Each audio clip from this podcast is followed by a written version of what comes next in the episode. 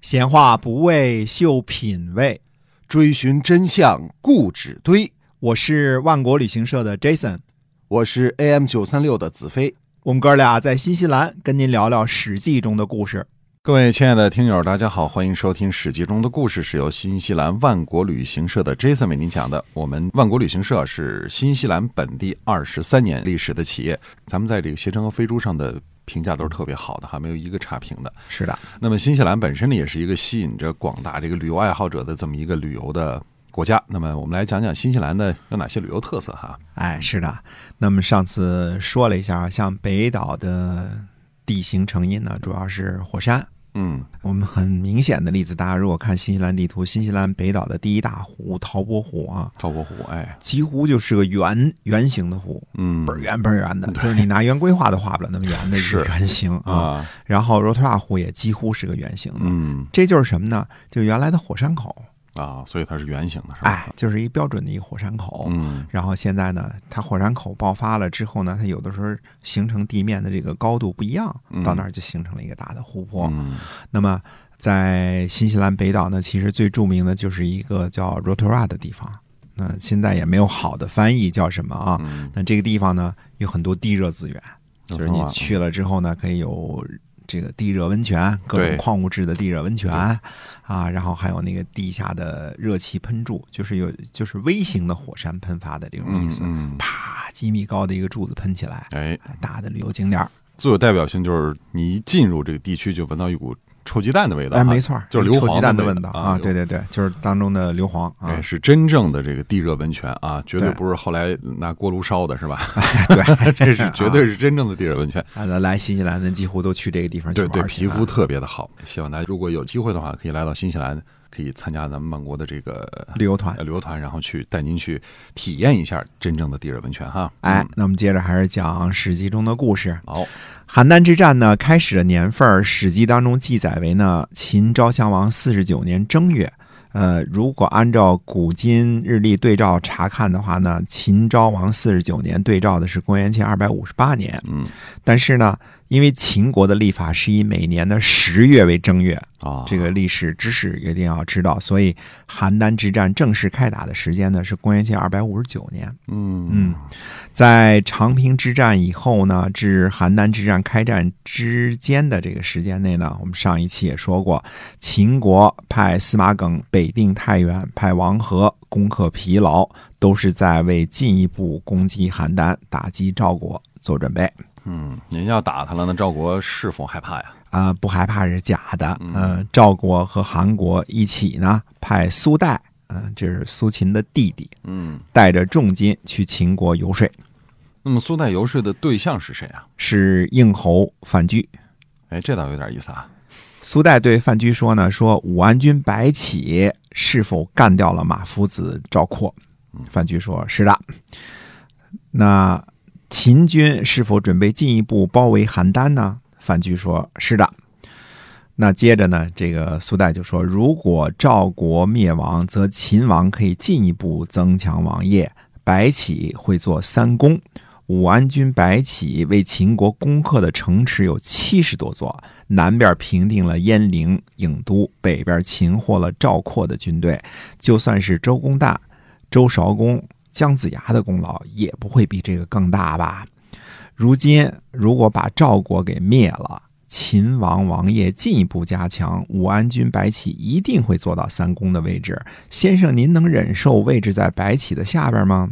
就算不想位置在白起之下，恐怕也办不到吧？嗯，所以看来这个利益啊，永远是游说的核心内容啊，苏代也不例外啊。哎嗯，苏代接着说呢，说秦国曾经攻打韩国，包围了邢丘，逼迫上党，上党的人民呢都去投奔了赵国，天下人们不乐意接受秦国的统治，这已经很久了。如果真的灭亡了赵国，北边的土地会并入燕国。东边的土地会归了齐国，南边的土地将属于韩国和魏国。那秦国得到的人民也没多少，所以不如趁现在啊，允许赵国割地求和，不要让武安君白起继续成就太大的功业。嗯嗯对。那么这是他游说的内容啊，所以这话范雎听进去了吗？听进去啦，嗯嗯啊，这这利益嘛， 对吧？对，啊核心嘛，核心嘛。然后范雎呢就对秦昭襄王说了，说秦兵啊疲惫了，请允许韩国和赵国割地求和，以休养士卒。秦昭王就答应了，割了韩国的元雍，赵国的六城讲和，呃，这才正月罢兵。啊，看来尽管于清非常努力，但是最后赵国还是割了六六个城给秦国哈。形势比人强。哎呃在秦国攻克了疲劳和太原之后，留给赵国的选择并不是很多嗯啊。无论如何，赵国还是争取了一些时间，毕竟从长平战败。到邯郸之战开打，差不多争取到了一年的时间吧，嗯呃有个缓冲嘛，对吧？哎？对，但是应侯范雎小心眼儿，说服秦昭王讲和的事儿呢，最终还是被白起知道了。为此呢，白起和范雎之间产生了裂痕。啊，所以这个秦国的将相不和，对于赵国、韩国是好事儿，对于秦国则不然哈。哎，是的，呃，公元前二百五十九年九月呢，秦国发兵攻击赵国，这时候呢，正好赶上白起有病，嗯，所以呢，不能担任主帅，秦国任用了武大夫王陵率兵。那么这次攻赵，白起不能挂帅，除了说意见分歧之外，他生病其实是主要原因，是吧？嗯啊，对的啊，因为人病了嘛，没办法。呃，武大夫王陵呢，在十月份开始攻打邯郸，但是攻击不利。秦国又派兵增援王陵，但是还是攻打不利。秦军损失了五位校尉级的将领啊。这次王陵呢，带领的应该是十万人马伐赵，一个校尉呢，大约是管理个几百人的队伍，也就是说损失了可能有几千人。嗯，那么赵国刚刚战败，生力军被全部消灭，为什么王陵攻击这个邯郸还不利呢？呃，因为最主要的原因，负责防守邯郸的是老将廉颇啊、老将军手谕得法哦嗯啊，这将才啊对，嗯千军易得，一将难求啊。呃，并且呢，老将廉颇呢还这个散发自己的家财，招募死士。嗯，经常夜里呢用绳子坠出城外，啊，狂砍秦军。嚯、那么这个追出城外的人，你就是砍了再多的秦军，那肯定也是有去无回啊。啊、所以才要以重金招募死士嘛。嗯其实类似是自杀攻击式的方式啊。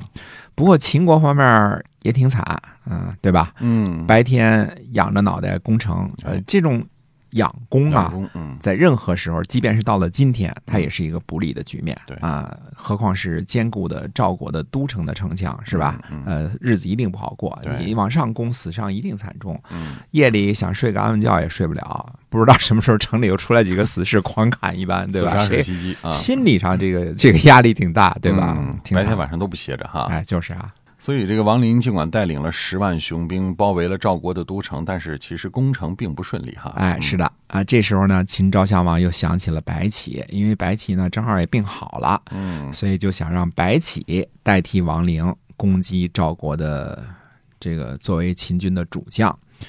白起说呢，说邯郸其实不容易攻打，而且诸侯的救兵呢很快就会来了啊。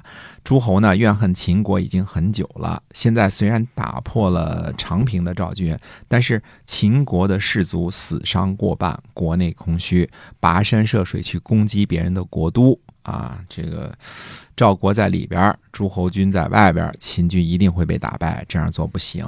嗯，似乎白起说的是很有道理的啊。哎，那我们观察白起呢，他的这个军事生涯呢，白起一辈子打仗无数啊，而且都是打赢了。虽然说历史上具体的记载不足不多，但是可以肯定呢，白起打仗非常的聪明。嗯呃，白起呢，呃，要说他一辈子打的仗真是无数了啊。最难打的仗应该是差不多公元前二百九十四年的伊阙之战，因为那个时候韩魏联军是二十四万，秦军也是二十四万，啊，对等嘛，对吧？那最后呢，韩魏联军几乎都做了秦军的刀下鬼，因为白起善于分析情报，精确地估算敌我双方的优势和劣势，嗯呃，巧妙用兵。那么我以前也猜测过，说白起攻击郢都的时候啊，很可能是带着军队从上流顺水而下，到了之后呢，就把船烧了。那嗯逼着将士呢背水一战，所以能够战胜。那长平之战也打得十分精彩，怎么设伏，怎么埋伏，怎么诱敌，怎么包围，对吧？嗯，哎呃，套路很深。对而白起呢，对于围攻邯郸的战役基本上是很不看好的，所以持反对态度。嗯，但是秦昭王的看法跟他是不一样的哈。对的，嗯，我们说秦昭王这人呢，有的时候胜利的时候就稍微有点小骄傲，嗯这个以前也犯过几次这个这样的问题啊哎对毛病。估计秦昭王认为呢，说赵国主力被消灭了，赵国一下子成了比韩魏还弱的病猫了。那嗯太原已经被拿下了，赵国的西部玩完了，攻克了疲劳，就打开了前往邯郸的道路。休养生息一年之后呢，赶紧打邯郸。诸侯呢，应该还是像以前一样很软弱，不会来救援，嗯所以应该乘胜追击啊。这次呢，秦昭王亲自给白起下命令，说你得出征挂帅，嗯啊还是被白起拒绝了。呃，嗯这次白起呢开始称病，称病啊，之前是真病，现在是称病，其实就是不愿意打，然后消极抗旨哈。哎，没错儿嗯啊，无奈何呢，秦昭王就改用王和代替王陵为主将攻击邯郸。哎呀，现在赵国这都城被包围，十万雄兵在城外，日子可不好过哈，可以想象嘛，对吧？嗯那啊，么现在这种情况，他要怎么办啊？ 呃，赵国就只能求援，向其他诸侯请求帮忙。哦，嗯那到底能不能够解围呢？嗯哎，希望大家能够继续的收听我们后面的节目，是由新西兰万国旅行社的 Jason 为您讲的。好，我们下期再会。再会。